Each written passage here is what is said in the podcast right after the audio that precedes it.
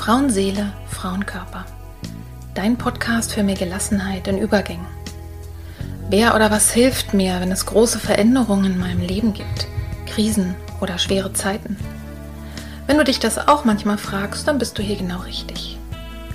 In diesem Podcast bekommst du Informationen und Impulse, um zu verstehen, was gerade mit dir passiert. So wirst du ruhiger und kannst dein Leben wieder in die eigenen Hände nehmen. Die Impulse hierfür bekommst du von Expertinnen oder von Frauen, die hier ihre besonderen Erfahrungen mit uns teilen. Und du bekommst sie von mir. Mein Name ist Petra Drachenberg. Ich bin tiefenpsychologische Kunsttherapeutin, Fachbegleiterin für Psychotrauma und Expertin für Frauenleben mit Praxis in Berlin. Wenn du mehr über mich oder den Podcast erfahren möchtest, dann hör gerne in die ersten Folgen rein. Und jetzt wünsche ich dir von Herzen viel Freude mit einer neuen Folge von Frauenseele, Frauenkörper. Hallo und herzlich willkommen. So schön, dass du dabei bist, dass du eingeschaltet hast. Heute zu dem Thema Erinnerungen schaffen die Magie der Geburtsfotografie.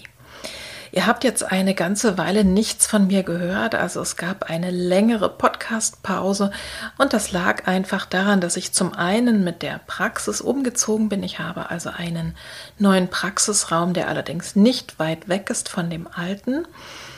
Und ich war auch ein bisschen krank, das heißt, ich konnte zum Teil nicht so gut hören und schon gar nicht sprechen. Vielleicht merkst du es auch jetzt noch ein kleines bisschen, dass ich anders klinge, dann liegt das einfach daran. In dieser Podcast-Folge heute spreche ich mit Susanne Kraus aus München. Sie ist in ihrem ersten Leben eine erfolgreiche Kinderbuchillustratorin gewesen und später über die Familienfotografie zur Geburts- und zur Sternkindfotografie gekommen. Und sie hat auch sehr erfolgreich Promis fotografiert, also Porträts gemacht. Und weil ich schon vorher wusste, dass ich mit Susanne mit Sicherheit so viele verschiedene Aspekte besprechen werde, haben wir von vornherein unser Gespräch so angelegt, dass wir es teilen. Also, dass daraus zwei Podcast-Folgen werden. Im ersten Teil unseres Gesprächs, den du jetzt heute hörst, konzentriere ich mich mit Susanne auf die Geburtsfotografie.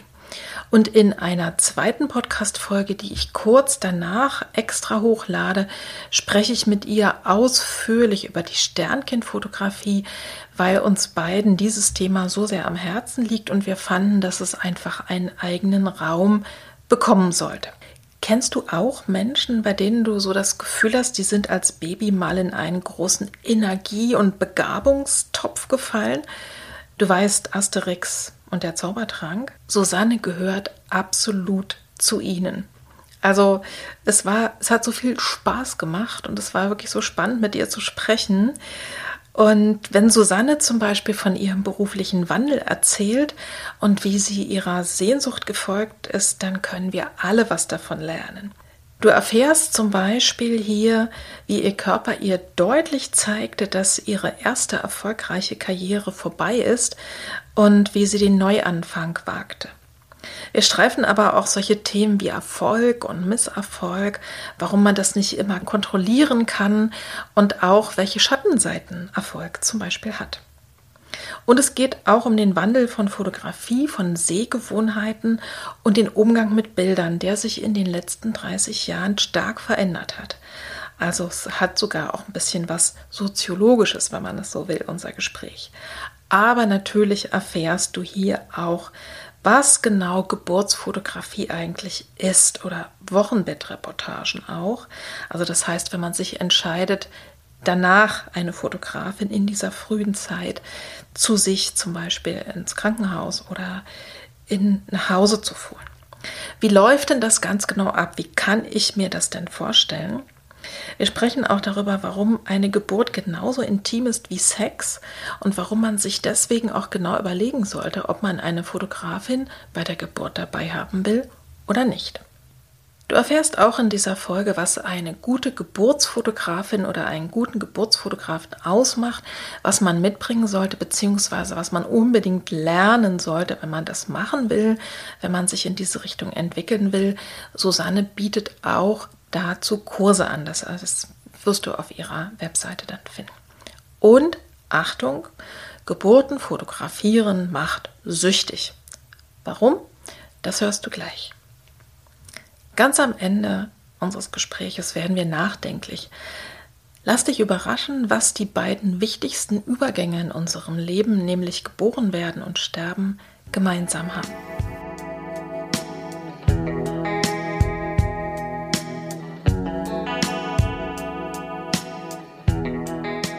Ich spreche heute mit Susanne Kraus.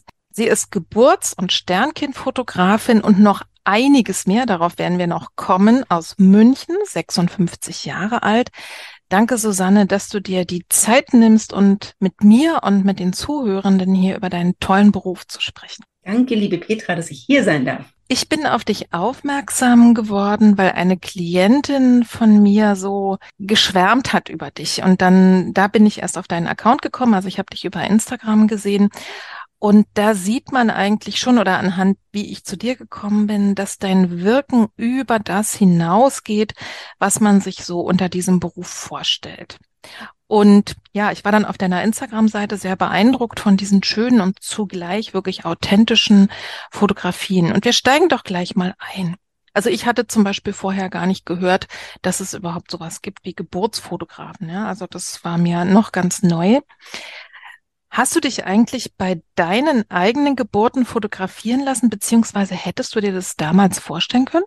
Ähm, ich würde sagen nein, aber meine Geburten, also die Geburten meiner Töchter liegen auch schon über 30 Jahre, also die älteste zurück. Das heißt, die älteste ist äh, 92 geboren mhm. und die jüngste ist 2000 geboren. Das waren mhm. Zeiten, da war das überhaupt nicht im Privatbereich populär. Allerdings gab es damals schon mehr sogar als heute noch Reportagen im Elternheft was es ja leider jetzt auch in der Form nicht mehr gibt.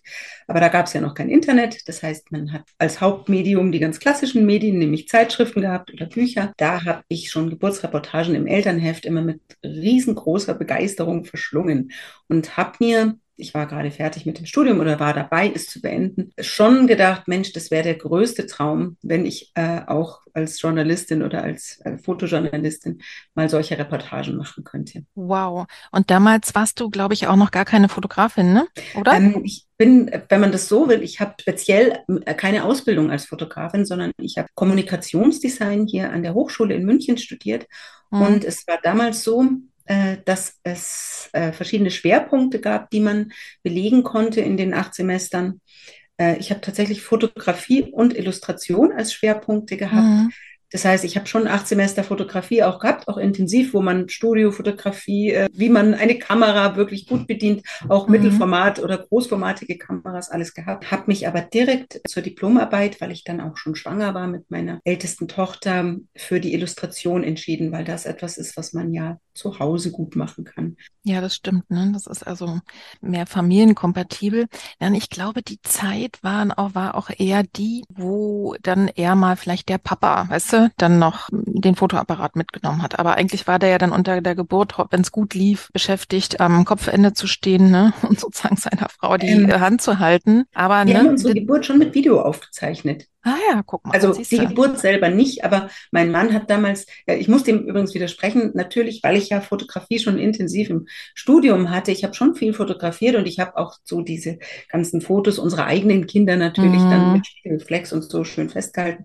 Aber bei der Geburt selbst war so der, also bis das Baby da war, war da hauptsächlich Händchen halten und Rücken massieren genau. angesagt. Genau. Und als die Kleine dann geboren war, äh, hat er die Videokamera gezückt. Damals noch mhm. super schlecht, lichtstark. Äh, also kein Vergleich zu dem, was man heute haben kann. Aber, ich Aber glaub, trotzdem unvergleichlich, oder? Also wir haben jetzt tatsächlich zu unserer Hochzeit, und das war 19, äh, warte mal, oh Gott, Hilfe, 87, ähm, da hat dann schon Westverwandtschaft, also ich bin ostsozialisiert, da hat Westverwandtschaft dann schon so eine super Achtkamera mitgebracht. Ne? Mhm. Ne? Und diesen Film gibt's noch irgendwo. Wir wollten den immer mal umwandeln lassen. Also es ist trotzdem einfach ein tolles Zeitdokument, ne? Ja. Natürlich, ja klar. Also okay. ich habe es mir auch öfters noch angeguckt. Ich glaube, das letzte Mal ist noch kein halbes Jahr her, dass ja. ich genau diese Filmchen äh, reingezogen habe. Aber ich muss da schon manchmal ein bisschen schmunzeln, weil ich denke, ja. unter was für Bedingungen man das damals gemacht hat ja. und wie lässig das heute geht, einfach weil die technischen Möglichkeiten da sind. Mm, das stimmt, ne? Da hat sich, da könnte man sicher auch viel drüber sprechen, was sich da verändert hat und wie du heute als Fotografin überhaupt noch eine Chance hast. Machen wir nicht. Du hast ja eben schon gerade so ein bisschen erzählt von dir. Wie kam es dazu, dass du diesen Beruf gewählt hast? Und wie bist du dann zu der Spezialisierung gekommen? Erzähl mal uns vielleicht noch ein bisschen was. Wie kam es denn dann dazu, zu dieser ähm, Spezialisierung? Erstmal habe ich meine Kinder bekommen. Mhm. Äh, also die ersten beiden Töchtern sind in einem Abstand von zwei Jahren geboren. Mhm. Und ich habe, als die klein waren, einfach auch um zu Hause zu sein und um mich gut um die Kinder kümmern zu können, als Illustratorin gearbeitet, ganz genau genommen als Kinderbuchillustratorin. Mhm. Ähm, das ging dann, bis die jüngste geboren war. Die kam dann nochmal sechs Jahre nach der zweiten später, also 2000 dann. Ich habe aber schon, als die unterwegs war, die war ein kleines Überraschungskind. Also zu der Zeit habe ich mir schon gedacht, Mensch, ich habe so viel illustriert. Das waren über 100 Kinderbücher und über 100 verschiedene. Wow. Ähm, da ist man irgendwann ein bisschen leer gezeichnet, sage ich, weil das, die Themen sich dann doch wiederholen auch. Ja.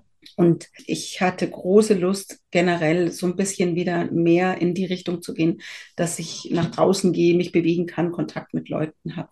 Ja. Im Prinzip hat mir meine jüngste Tochter ein bisschen dabei geholfen, denn als sie in den Kindergarten kam, ich hatte inzwischen eine digitale Spiegelreflex, habe ich so erste Bilder auch von Freundinnen meiner Tochter gemacht und das ging dann unglaublich schnell, dass da irgendwie Eltern kamen und gesagt haben, oh, kannst nicht auch von uns Familienfotos machen kannst. Und ich war ehrlich gesagt immer so auf zwei Jahre schon im Voraus als Illustratorin ausgebucht und wusste gar nicht so recht, wie ich umsteigen soll.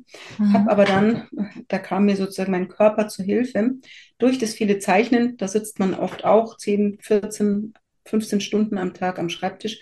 Damals auch noch nicht digital, sondern noch ganz analog gezeichnet mit Aquarellfarben und Stiften und so weiter. Äh, eine Nackenentzündung bekommen. Oh. Durch diese ewige Haltung, die ich beim Zeichnen hatte. Und die war so schlimm, dass ich gar nichts mehr konnte. Also ich bin drei Monate mit super starken Kopfschmerzen äh, flachgelegt worden. Mhm. Ich hake mal an der Stelle kurz ein, weil das finde ich immer so interessant, dass man, wenn ich mit Menschen spreche, dass wir immer wieder auf Themen kommen, wo auch alle anderen was mit anfangen können. Das etwas, was erstmal super unangenehm ist. Und deshalb, ja. wenn du sagst, ja, es war schmerzhaft.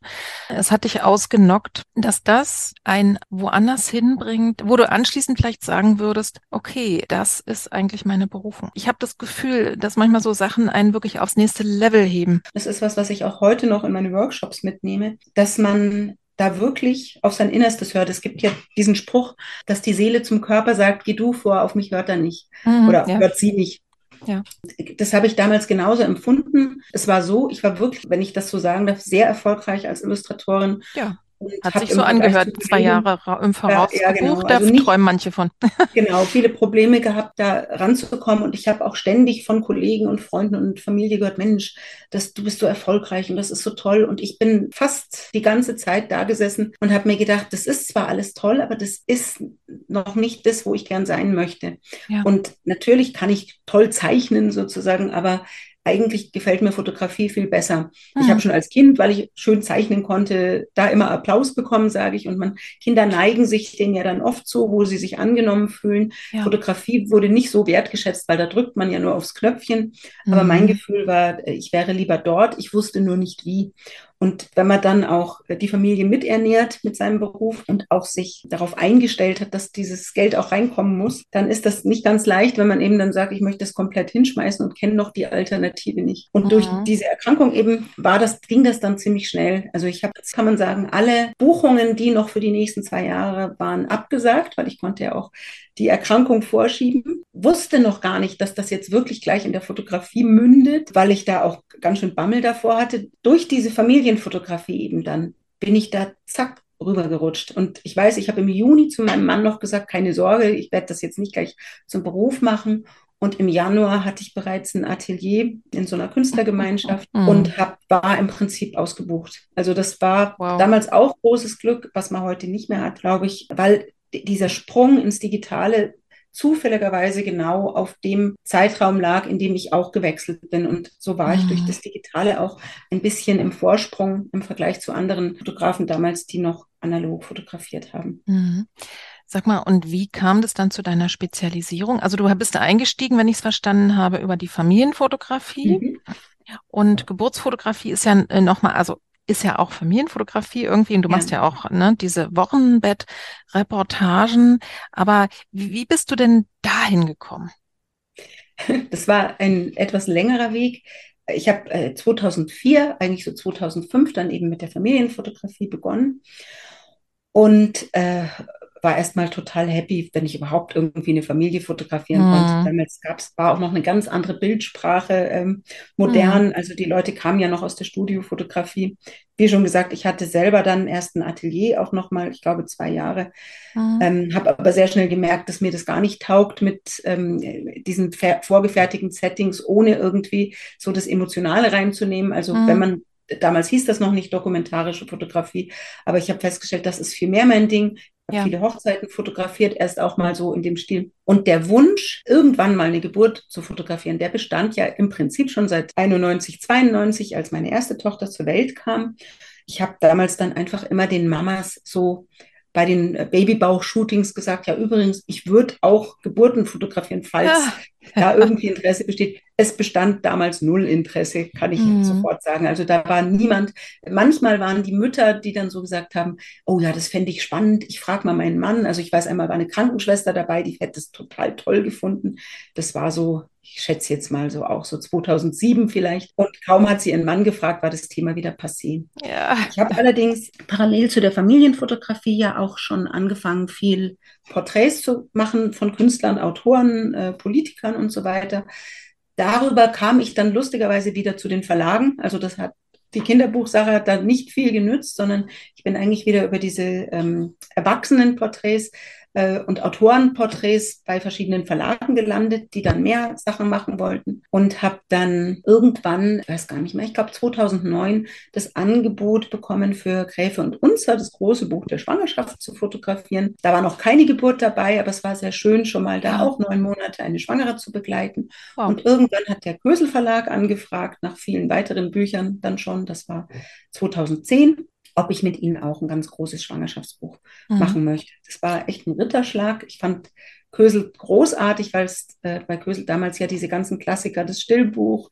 äh, die Le Boyer-Bücher, mhm. ähm, also alle tollen Sachen, die gerade so mit etwas alternativerer Familiengeschichten zusammenhingen. Das haben die gemacht. Und ja. natürlich habe ich da sofort zugesagt. Und das Schönste daran war, dass die dann auch meinten, sie wären wahnsinnig interessiert daran, für das Buch auch Geburten zu fotografieren. Und das ah, war dann. Ja.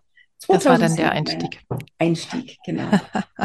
Sehr schön. Ich finde, was man da auch ganz gut hören kann bei dir für alle, die in welche Richtung auch immer so einen Traum haben, Mhm. Äh, es lohnt sich einfach dran zu bleiben, ne? Also Absolut, zu machen, was ja. man macht und hier und da mal was zu streuen. Und wir müssen ehrlich sein, du hast es vorhin auch gesagt, bei manchen Sachen geht es einfach um Glück oder um den richtigen Absolut. Zeitpunkt. Ne? Ja. Natürlich musst du dann, was heißt musst du gar nicht, aber du solltest dann was zu bieten haben, was die anderen interessiert, also eine gute Qualität, ne? Also wirklich dafür zu ja. sorgen, ich mache dann halt die Ausbildung oder ich beschäftige, also alles, was man macht, darin wird man ja unweigerlich besser. Also jedenfalls ja. ist es meine Erfahrung. Ne? Und das heißt, wirklich an dem zu arbeiten, mich zu verbessern, mein Leben zu leben, ne? auch die Sachen zu machen, wo, wo halt Geld reinkommen muss, damit man die Miete bezahlen kann und so. Aber nicht loszulassen, sondern immer wieder dran zu bleiben. Und das ist meine Erfahrung ja. auch, dass das auf lange Sicht eben dahin führt dass man äh, irgendwie eine Chance hat, da einzusteigen, wovon man träumt. Und dann kann man immer auch gucken, ist es dann wirklich ein Traum oder auch nicht. Ne? Das gibt ja, äh, gibt ja auch so einen schönen Spruch, der sagt, es gibt eigentlich nichts Schlimmeres als Träume, die sich erfüllt haben, weil, weil dann erstens was weg ist, so eine Vision, so ein Ziel. Und weil, wenn ich ihn dann lebe, ist es eben doch auch die Realität mit allen Schattenseiten. Ich finde beides. Also ja. ich denke, das ist ja so ein bisschen dieses Yin und Yang-Prinzip. Erstens, ich glaube, man weiß das Gute nur zu schätzen, wenn man auch die dunkle Seite kennt. Mhm. Und dann wollte ich auch zum Erfolg noch sagen, und das hat mir, glaube ich, echt total viel gebracht in meinem Leben. Ich hatte ja glücklicherweise äh, die Chance, dass ich viele Prominente fotografieren durfte. Und da kommt man immer ins Gespräch. Weil als Fotograf muss ja ins Gespräch kommen, weil du so ein bisschen ja, ja. rauskriegen musst, wie kann ich das Porträt aufbauen und so. Und die sind größtenteils sehr, sehr offen und auch sehr nett und nahbar und menschlich. Mhm. Und im Prinzip habe ich ziemlich schnell gemerkt, dass es immer, was Erfolg angeht, eine sehr ähnliche Geschichte. Es kommt eigentlich keiner, der sagt, ich habe das vom Kindesbein an geplant und ich wollte genau dort sein. Mhm. Aber die meisten, die in ihrem Metier, egal welches das ist, erfolgreich sind, sagen, ich wollte es einfach immer unbedingt machen und das Geld ist gar nicht unbedingt an vorderster Front. Aber ich, mhm. das war einfach meins. Das ist einfach mein Ding. Und gleichzeitig kommt eben dann das Moment hinzu, ich hatte einfach Glück. Es gab bestimmte Stationen in meinem Leben, mhm. wo ich zufälligerweise, und wirklich die Betonung liegt auf Zufall, zur richtigen Zeit am richtigen Ort mit vielleicht der richtigen Sache war. Und ich glaube, wenn man sich das verinnerlicht, ist es zum einen so, dass man motiviert wird dadurch, dass man weiß, wenn ich dafür brenne, dann kommt das irgendwann zu mir. Also dann findet mich das. Mhm. Und zum anderen, man kann viele Chancen verpassen. Also wir könnten einen eigenen Podcast drüber machen, wo ich dir erzähle, wie ich mit mehreren Büchern komplett auf die Schnauze gefallen bin, die als ja. Bestseller angelegt waren vom Verlag und ja, wo ja. sehr, sehr viel Geld geflossen ist. Und das hat nicht funktioniert, obwohl die durch und durch komplett konzipiert waren als Bestseller schon. Und mit anderen Büchern, die ich nur mittelprächtig finde oder wo ich gar nicht damit gerechnet habe, die von alleine zu Bestsellern wurden. Also das heißt, wenn man es lang genug macht, passiert einem im Idealfall auch mal das Schöne. Mhm. Und wenn man es lang genug macht, wie du auch schon gesagt hast, dann lernt man auch die dunklen Seiten kennen. Aber wenn man es liebt, liebt man es trotzdem. Genau. Und ich glaube, das ist sowieso das Entscheidende. Also ich fühle mich immer wieder wirklich vom Leben geküsst und ja. äh, bin wirklich so froh und dankbar, dass ich jetzt aber eben wirklich, das hat gedauert. Ich habe die letzten 20 Jahre quasi meinen Traumberuf als Kunsttherapeutin ne, und dann als Traumatherapeutin quasi angelegt, habe angefangen ganz langsam. Es hat sich immer gesteigert und ja erst seit einem Jahr, dass ich gesagt habe, okay, ich möchte da komplett meine Aufmerksamkeit drauf richten. Das hat lange gedauert, aber dass ich das machen darf, fand ich schon die ganze ja. Zeit Hammer. Ja, also ich habe mich wirklich auf jede äh, Therapiestunde gefreut. Ne? Ich habe über ja. jede Klientin, die kam, gejubelt, weil ich dachte, ach spannend, mal sehen, wie, was jetzt wieder passiert. Und ich meine, ja. das Tolle ist eben, und das ist ja wahrscheinlich in deinem Beruf auch so, du bringst Handwerkszeug mit, aber es kommt ja von den anderen auch was und du kannst es irgendwie, du kannst dem Rahmen geben, du kannst dem Raum geben, es kann sich daraus was entwickeln und es ist immer wieder eine Überraschung. Es ist ja. überhaupt niemals gleich. Ich denke, es lohnt sich, wenn ich merke, es zieht mich irgendwo hin, das zu machen und dann kann man ja gucken, was draus wird. Da schippern wir auf dem Fluss des Lebens eben lang ne, oder auf dem Meer. Naja, wir sind sehr privilegiert. Ich meine, man darf ja nie vergessen, wir leben in einem Land, das mhm. zumindest jetzt noch eine Demokratie hat und ja. wo wir auch als Frauen tun können, was wir wollen. Und ja. wenn wir das Glück haben, dass wir auch äh, beruflich vielleicht auch durch unseren Partner ein bisschen abgesichert sind, das ist gerade jetzt in meinem Beruf zum Beispiel auch ein ganz wichtiger mhm. Faktor. Wie, also bin ich alleinerziehend, war ich ja auch ein paar Jahre lang, mhm. ähm, und muss ich davon leben? Oder habe ich die Chance, mich auszuprobieren, weil ich noch einen finanziellen Background habe, der mich ein bisschen stützt? Und Natürlich. das ist eine, ein unglaubliches Privileg, wenn wir das überhaupt so leben können. Ich glaube, mhm. das sind nicht mal zwei Prozent der Frauen weltweit, die das können. Ja. Also ich finde, wenn man sich allein dessen bewusst ist, dann, ja, wie du sagst, dann fühlt man sich schon wirklich vom Leben geküsst, mhm. weil man weiß, dass das ist wirklich schon ein Sechser im Lotto, den man da qua Geburt hat. Ja, das auf alle Fälle. Mhm. Kommen wir mal wieder zur Geburtsfotografie. Also, ne, wir haben jetzt gehört, wie du da reingekommen bist und ich habe jetzt auch noch mal ein näheres Bild, was bei dir alles so los war im Leben. Das ist so spannend. Kommen wir mal zur Geburtsfotografie und zu den Wochenbettreportagen. Habe ich auch noch mal gelesen, dass du das machst. Was ist das eigentlich und wie genau kann ich mir das vorstellen? Ich weiß nicht, du könntest wahrscheinlich sehr lange drüber sprechen. Vielleicht versuch's uns mal wirklich so für Dove zu erklären. Wenn ich sage, das interessiert mich, wie läuft das ab? Was ist das? Geburtsfotografie ist die Königsdisziplin, weil das ist natürlich noch intimer als Wochenbett, hm. weil man automatisch ja bei etwas dabei ist. Was intimer geht's fast nicht. Ja. Manche Hebammen sagen zum Beispiel über Geburtsfotografinnen, habe ich erst neulich wieder bei einer Kollegin gelesen, Geburt ist wie zusammen schlafen und du möchtest doch da auch niemanden dabei haben. Mhm. Und auch wenn das jetzt erstmal natürlich für mich abwertend klingen mag, wenn ich das persönlich nehme, dann verstehe ich genau, was sie meint und gebe ihr mhm. recht. Es ist intim, ne? Mhm. Es ist unglaublich intim.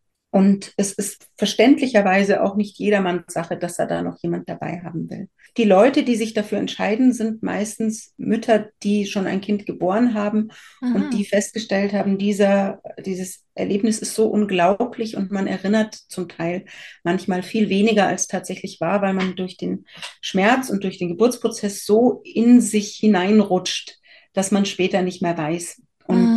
Deswegen möchten sie das nächste Mal sozusagen wissen, wie es auch von außen aussah. Mhm. Mhm. Und entscheiden sich dafür. Und Geburtsfotografinnen arbeiten da ja ein bisschen unterschiedlich. Also es gibt welche, die das komplett dokumentarisch festhalten. Bei mir kommt immer noch so ein bisschen, gebe ich zu, äh, künstlerischer Anspruch mit rein, dass ich sage, sollen einfach schöne Bilder sein, die hoffentlich im Idealfall das Gefühl von Mama und Papa ein bisschen auch transportieren.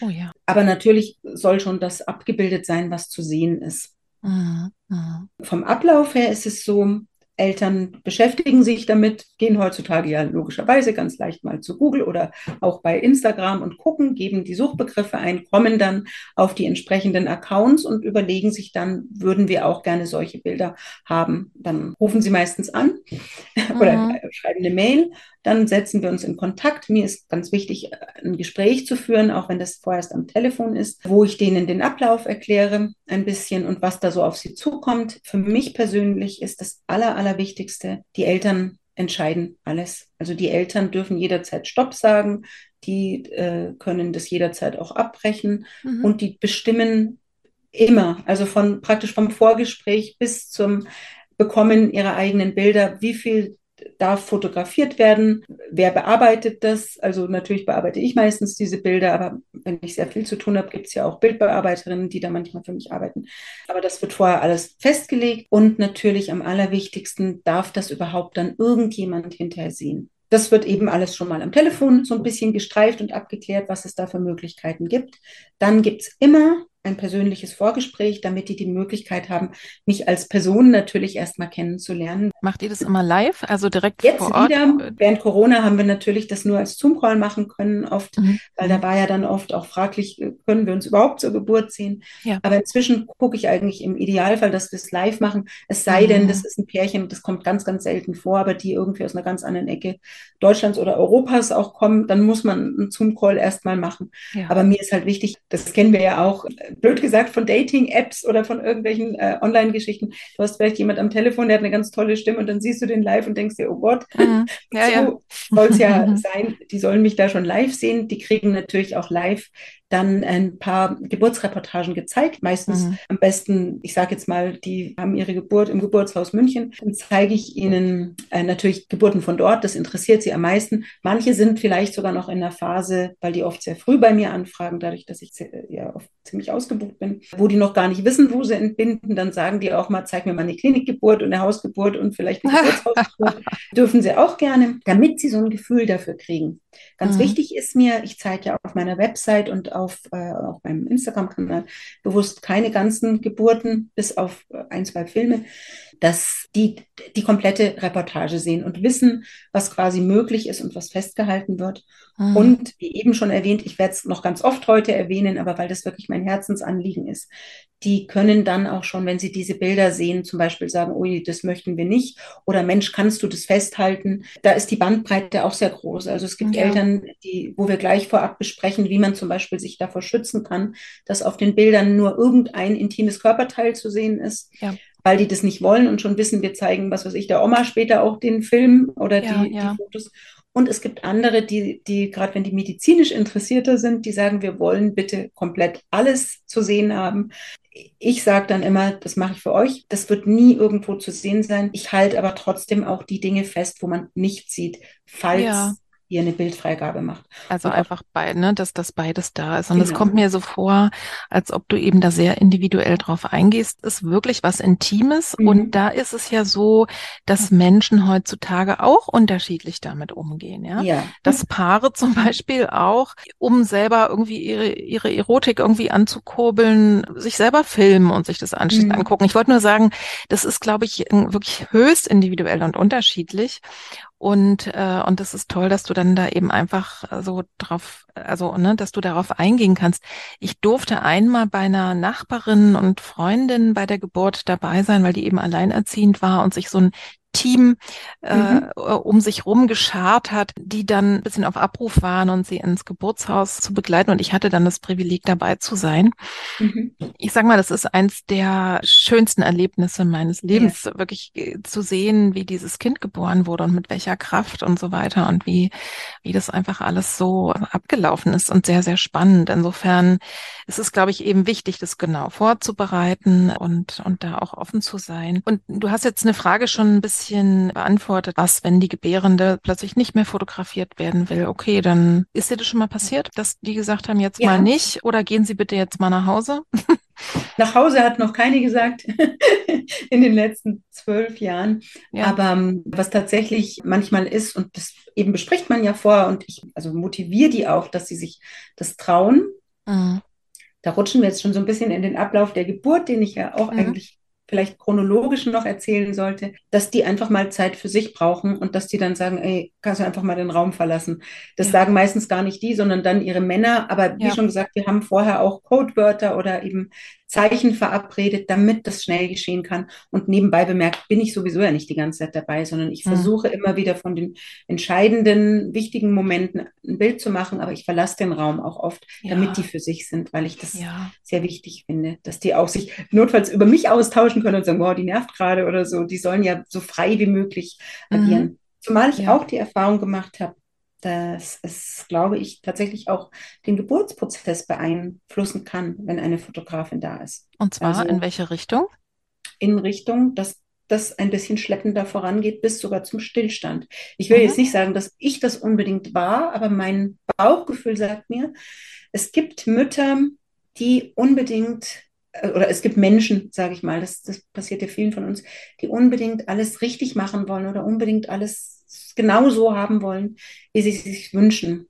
Hm. Und Geburt ist etwas, finde ich, so individuelles, wo der Körper so fein auf die kleinsten Dinge reagiert.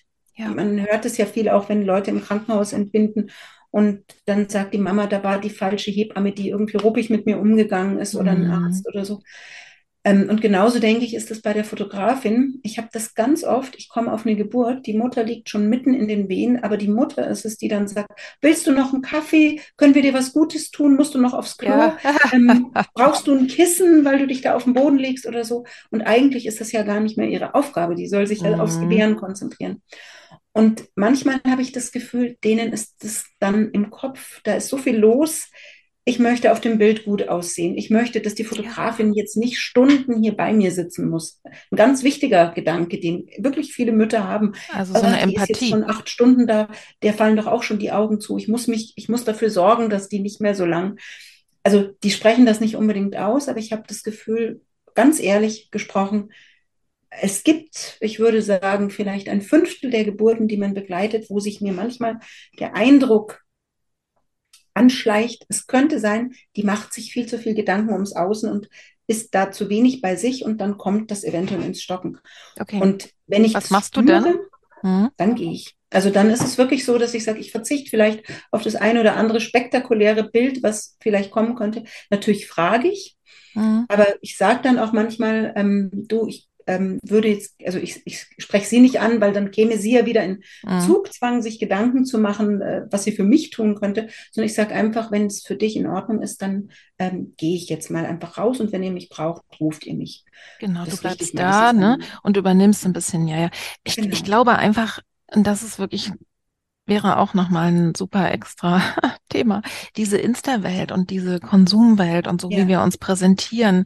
Ne, ich glaube, äh, also, und das können sich aber interessierte Paare einfach nur selber fragen, ne, will ich mit so einem schönen, mit, will ich das dann irgendwie präsentieren, weißt du, und sozusagen, also, mhm. also äh, glaube ich, dass ich das muss?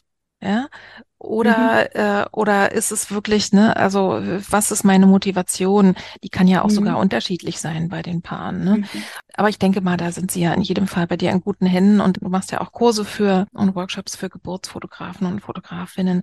Das lernt man wahrscheinlich mit der Zeit da ein Gespür zu kriegen und da einfach positiv dann drauf einzugehen. Ich glaube, so viel ist Geburtsfotografie auch noch gar nicht so im Trend. Also, dass man bei Hochzeiten habe ich das Gefühl, wer, wer es sich irgendwie leisten kann, versucht, das dokumentieren zu lassen, ne, mit so einem Film oder mit Fotos. Ja. Bei Geburten habe ich den Eindruck, ist es jetzt noch nicht so üblich, sondern das ist eine, das ist etwas, was manche machen und dann kann man drüber nachdenken.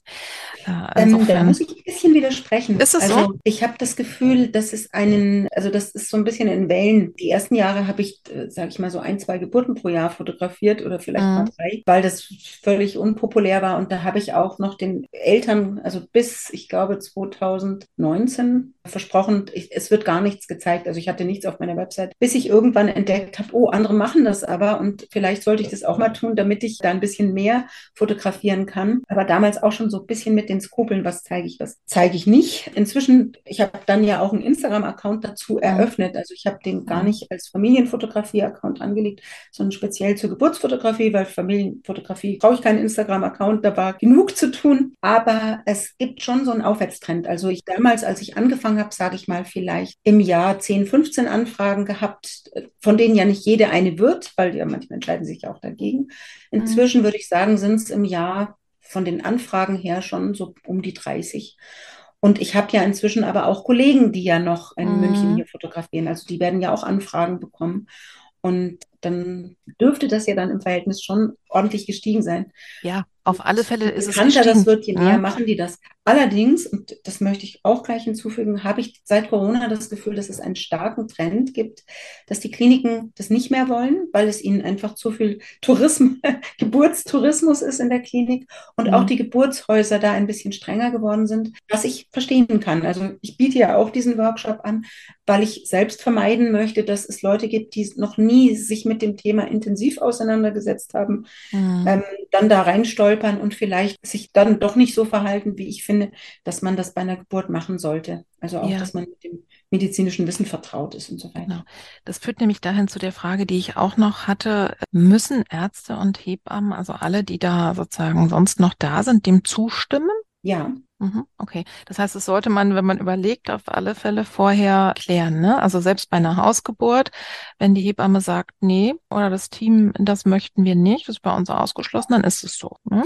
Äh, bei einer Klinik ist es so, bei einem Geburtshaus auch, wenn die Schwangere und, der, und ihr Mann unbedingt oder auch ihre Partnerin unbedingt dich dabei haben wollen und die Hebamme sagt, sie möchte das nicht, dann müssen die das mit der Hebamme klären, ob es mhm. vielleicht möglich ist, dass man eben von der Hebamme keine Fotos macht. Das hatte ich auch schon öfters. Ah, ja, okay. ähm, aber meistens findet sich das, so wie, wir, wie sich alles findet, was wir ja. schon besprochen haben. Wer eine Hebamme hat, die da recht locker ist, meistens erzählen die das ja auch schon ziemlich früh, dass sie sowas vielleicht planen. Also mhm. meine Erfahrung ist auch, Hebammen sind da lockerer, Ärzte sind da strenger, was in Deutschland natürlich auch daran liegt, dass sie zu Recht Sorge haben, es könnte ja, wenn da irgendwelche Komplikationen auftreten, Fotos entstehen, die eventuell später auch als Beweisfotos verwendet werden könnten, okay. so da irgendeiner einen Fehler macht. Ja, also das ist nicht, ähm, ich, ich finde, das ist nachvollziehbar. Ich war mal mhm. in der mhm. Klinik, die haben zum Beispiel gesagt, ja, du darfst das Baby und alles fotografieren. Es war ein Kaiserschnitt, aber du darfst praktisch nicht den OP-Raum drauf haben, weil okay. es könnte ja sein, dass einem nur irgendwie, ich sage jetzt mal, ein OP-Besteck runterfällt und ich mache ein Foto und das liegt am Boden. Und auch wenn das natürlich dann sofort wegkommt, ähm, könnte es ja sein, dass ja. da irgendjemand sagt, Ach, boah, bei dem liegt ja das OP-Besteck am Boden oder sowas. Mhm. Oder der Abfall steht nicht an der richtigen Stelle. Da gibt es ja ganz strenge Regeln. Ja, verstehe. Okay, und aber äh, du hast es gerade schon gesagt, du kannst eben auch immer dann in Absprache bei äh, Intervention oder bei eben, ne, wenn in der Geburt was anders läuft als geplant, mhm. dennoch dabei bleiben, aber wahrscheinlich gut bei der, bei so einer einer Kaiserschnittgeburt, da wirst du dann in dem Moment, darfst du da dabei bleiben? Wenn es ein geplanter Kaiserschnitt ist, dann kann man als Geburtsfotografin dazukommen. Okay. Ich persönlich hatte noch nie die Situation, und das hat man ja nur ganz selten, dass aus einer Hausgeburt dann eine Klinikgeburt wird ja. und dann vielleicht noch ein Kaiserschnitt. Aber es ja, passiert da war ich noch nie dabei, was eben daran liegt, dass es ja dann meistens sich doch um einen, ich will es jetzt nicht immer Notkaiserschnitt äh, nennen, ja. weil das gleich so dramatisch klingt, aber oft ist es so, wenn jetzt beispielsweise eine Haus- oder eine Geburtshausgeburt geplant ist, die dann nicht als solche zustande kommt, liegt es daran, meinetwegen ähm, ist das Kind ein Sternengucker und möchte auch, auch trotz verschiedener Hebammen-Eingriffe oder, oder äh, Bauchkreisen und so weiter, möchte nicht so richtig ins Becken rutschen, dann wird in die Klinik verlegt verlegt oder die Herztöne mm. fallen extrem ab oder so. Ja. Und wenn dann in der Klinik entschieden wird, es ist ein Kaiserschnitt, dann geht es meistens recht schnell und dann ist für die Geburtsfotografin am allerwenigsten äh, Platz und Idee. Mhm. Also das nur wenn der sich so anbahnt, also ich hatte das auch schon, du bist jetzt in der Klinik für eine normale mhm. Geburt und dann bahnt sich der so langsam an, weil die Mama vielleicht auch einfach sagt, sie möchte nicht mehr. Wenn man genügend Zeit hat, dann mit dem Team noch zu sprechen. Wobei das war alles vor Corona, dann ist das möglich. Ja. Ja, ja, Wenn es denn geplanter ist, dann können die das ja schon bei der Planung besprechen. Mhm.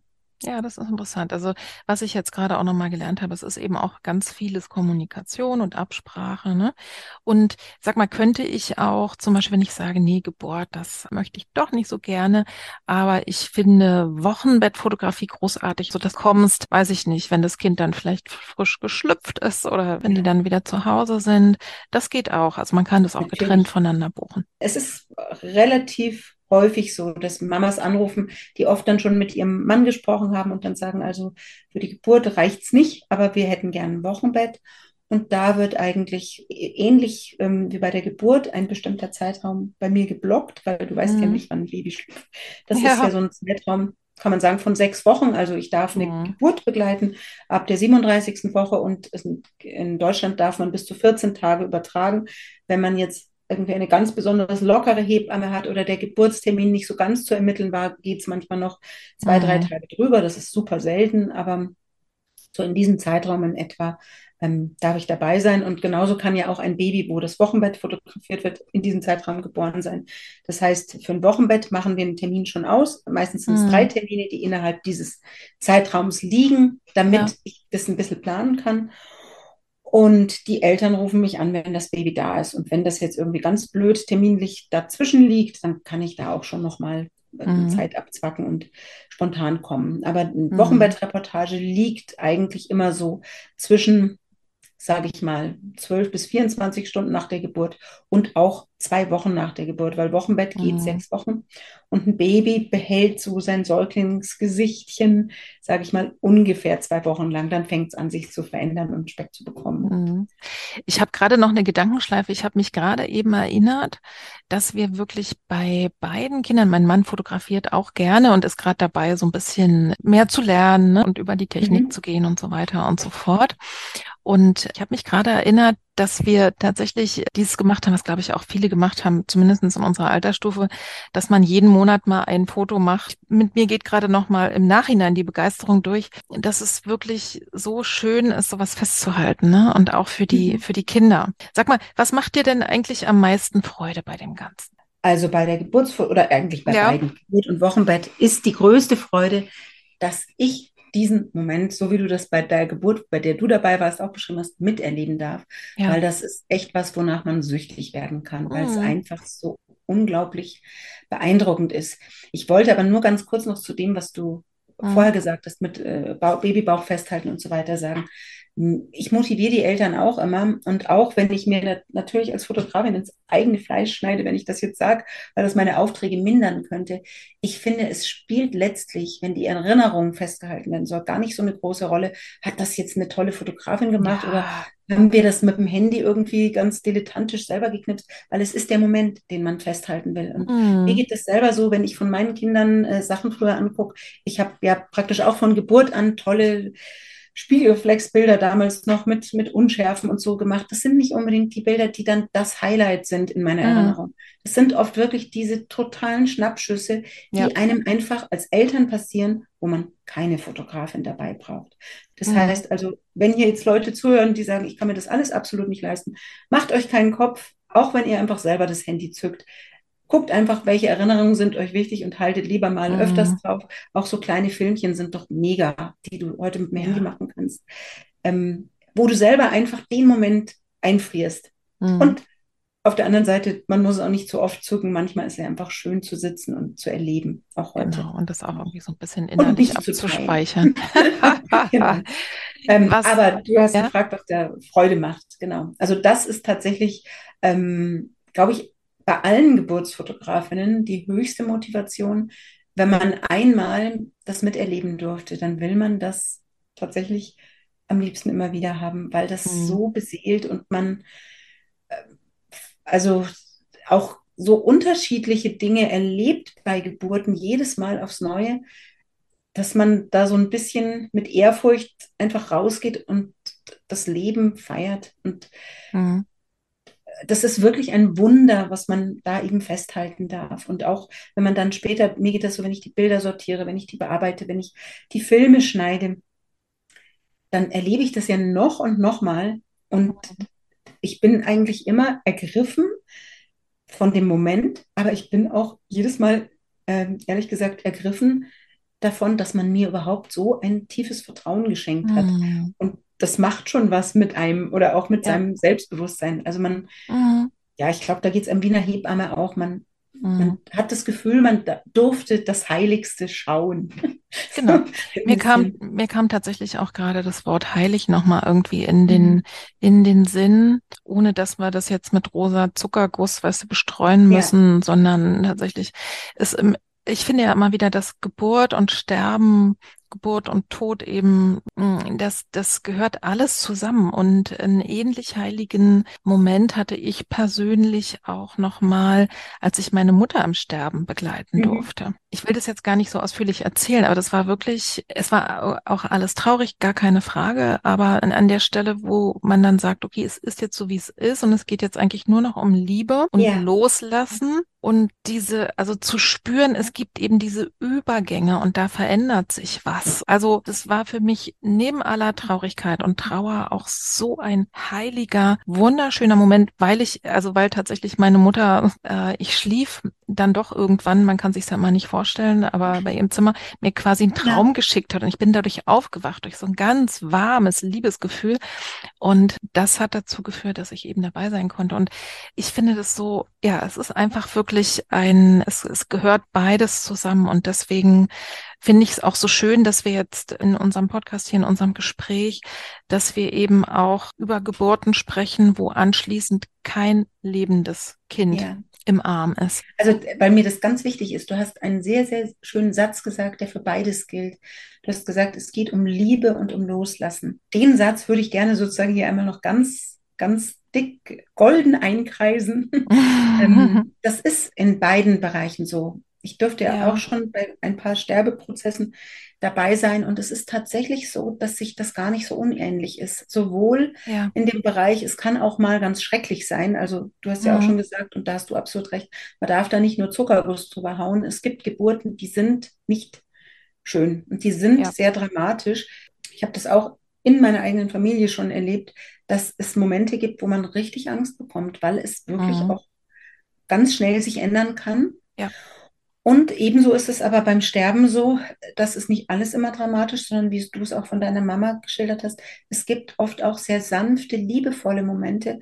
Es gibt ja so diesen Begriff, als ob ein Engel den Raum durchquert hätte. Mhm. Und sowohl bei Geburt als auch beim Sterben bilde ich mir auch ein, das schon so empfunden zu haben. Ob das jetzt so ist, spielt überhaupt keine Rolle, mhm. sondern dass man das Gefühl hat, es jetzt herrscht Friede Jetzt ist das, der Übergang geschafft, egal ob in die mhm. eine Welt oder in die andere. Und jetzt ist es sehr, sehr still und friedlich. Ja. Wir machen an der Stelle jetzt einfach mal Schluss, wenn ja. es am schönsten ist. Und ich habe eine Abschlussfrage. Und alle anderen Infos findet ihr einfach in den Show Notes ne, zu Susanne, mhm. wie man mit dir in Kontakt kommen kann. Wenn du den Zuhörenden noch was mitgeben könntest, also wie ein Gedanken, ein Gefühlssamen, der ihnen irgendwie helfen kann, der weiter reifen und wachsen kann, was wäre das?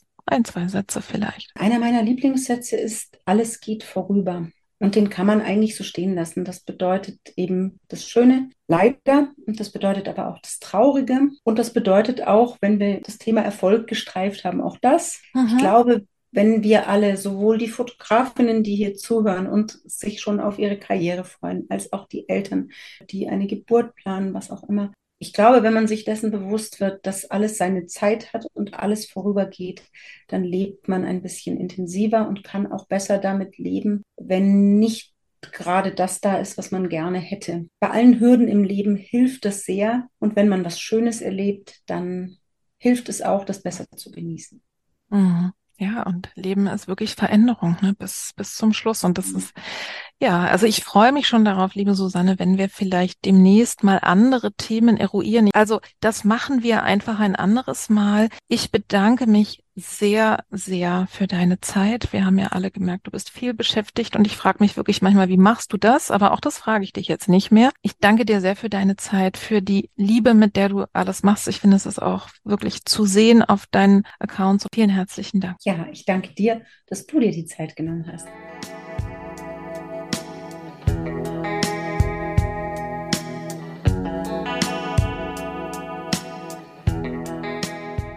Wenn du nur andeutungsweise so viel Freude an diesem Gespräch hattest wie ich, dann gehst du hier raus und hast bestimmt einige Impulse für dein eigenes Leben mitgenommen und ein paar Gedanken so über große Wandel, die sich ereignet haben. Und was ich wirklich sehr mitnehme, ist auf alle Fälle auch diese Ermutigung, mach dein Ding und bleib einfach dran. Und vor allen Dingen, wir vergleichen uns ja häufig sehr gerne mit erfolgreichen Leuten. Aber wann sehen wir die? Wir sehen die dann, wenn sie es geschafft haben, sozusagen, wenn sie dann irgendwo auf der Bühne sind.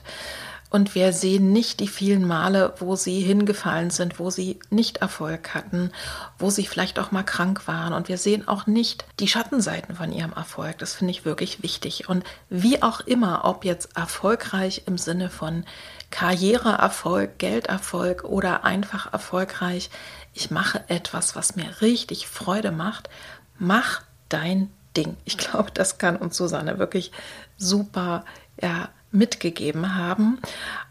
Und wahrscheinlich ist es auch so, wenn du erwägst, so Familienfotografie zu machen oder selber in Anspruch zu nehmen oder Geburtsfotografie, dass du einfach eine Menge Informationen dazu bekommen hast. Und wie gesagt, alle Infos zu Susanne und auch zu dem tollen Account, also gerade zum Insta-Account auch über die Geburtsfotografie, die findest du dann in den Links. Und jetzt bleibt mir eigentlich nur noch dir die zweite Folge anzukündigen, beziehungsweise den zweiten Teil unseres Gespräches. Da werde ich, wie schon eingangs gesagt, mit Susanne über Sternenkinderfotografie sprechen. Es könnte einem ja pietätlos vorkommen oder seltsam. Warum soll ein Kind, was nicht mehr lebt, fotografiert werden? Das ist doch komisch. Und genau um diese Sachen geht es. Und in dieser ganzen Folge, die sehr, sehr schön ist, natürlich auch ein trauriges Thema, aber die sehr, sehr schön ist, geht es um Würde, es geht um Liebe und es geht um Erinnerungen. Und Susanne wird uns erzählen, wie sie überhaupt dazu gekommen ist, sowas zu tun.